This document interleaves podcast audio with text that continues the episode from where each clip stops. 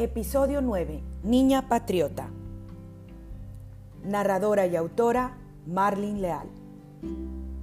Maya era de piel morena, cabello negro, ojos oscuros y labios grandes.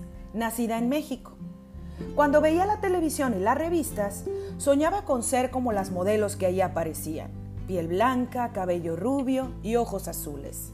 Se preguntaba por qué sus papás le habían bautizado como Maya se había nombres más bonitos y ese le parecía de indígena, diciéndolo peyorativamente.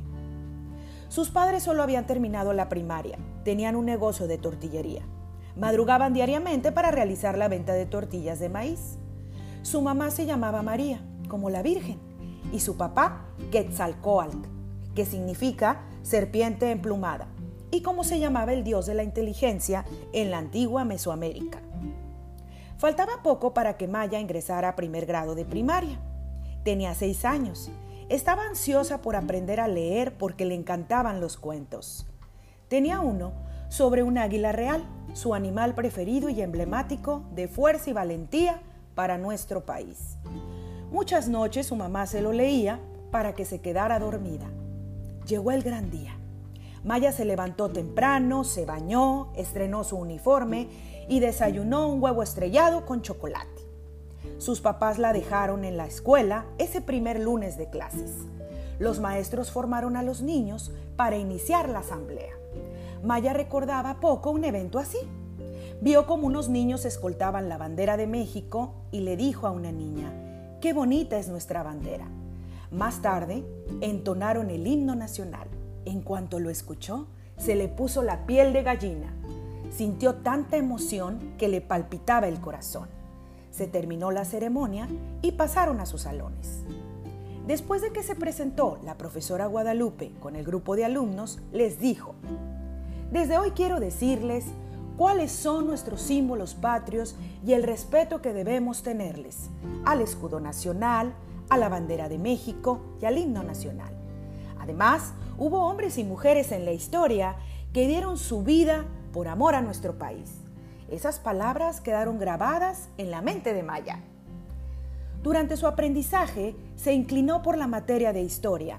Se enamoró de aquella de leyenda de cómo los aztecas encontraron el águila devorando una serpiente sobre unos nopales. Cuando Francisco González Bocanegra escribió la letra del himno nacional y después Jaime Nuno compuso la música.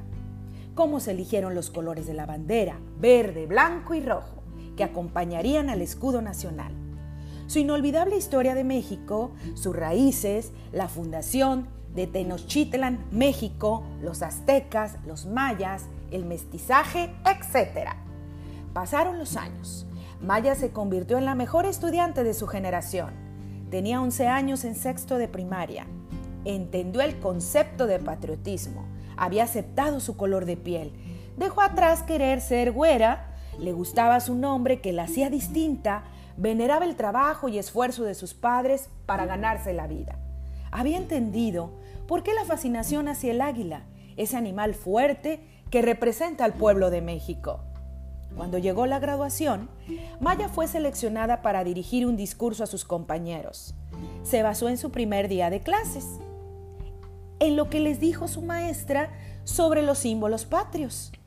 La frase con la que finalizó fue, continuamos nuestros estudios para mañana ser mujeres y hombres de bien. Ser patriotas es llevar en el corazón a nuestra tierra. Nos vemos hasta el próximo episodio. Gracias.